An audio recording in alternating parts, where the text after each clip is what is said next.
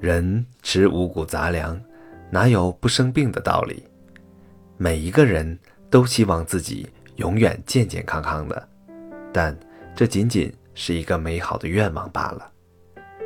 疾病会不期然地侵害我们的身体，生病住院之后，一个人的固有生活模式会被打破，心里常常会有诸多的疾苦和无奈。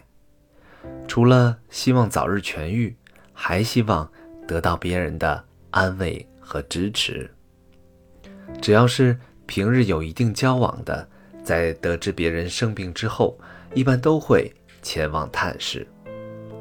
很多人探视病人都带着礼物，其实对于一个生病住院的人来说，精神的鼓励和宽慰远比物质更重要。只要你。语言得体，就能很大程度地减轻病人的痛苦和孤寂，使其尽快摆脱病魔的纠缠。在探视病人的时候，应该综合考虑诸多的因素，再决定说话的方式和技巧。首先是自己和病人之间的关系，可分为亲属、长幼、上下级、同事、朋友等。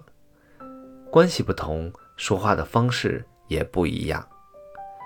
其次是病人本身的特点，例如年龄、性别、性格、病情等，这些都应该区别对待。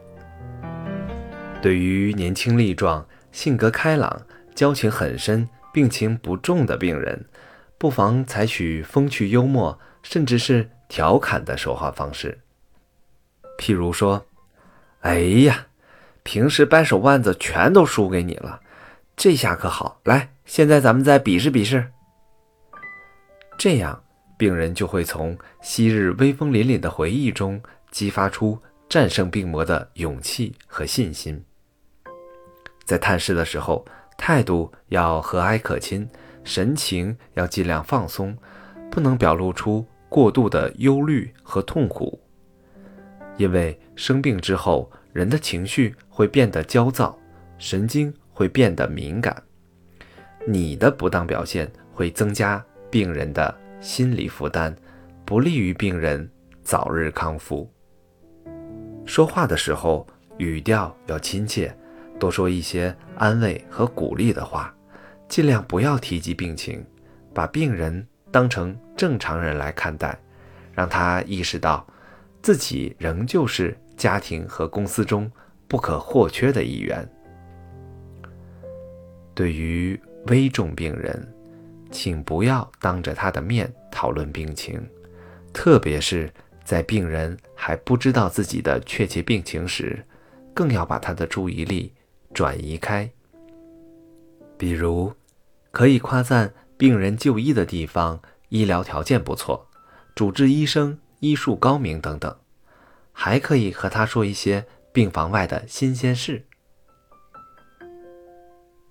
阿丽生病住院了，他的死党阿坤和阿杰去医院探望他。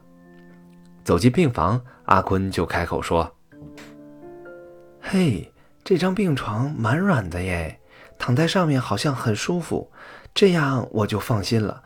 你就安心的多躺几天，休息一下吧。”阿丽笑了笑，回答说：“哎，能暂时远离那繁重的工作，也算是有些庆幸呢。”阿杰又说道：“哎，你现在已经度过危险期了，病好了以后，你就会产生抗体，再也不会被传染了，比我们还多了一层保护墙呢。你说这上哪说理去啊？”呵呵呵的笑声顿时充满了病房。阿丽这时也觉得自己的病好了很多。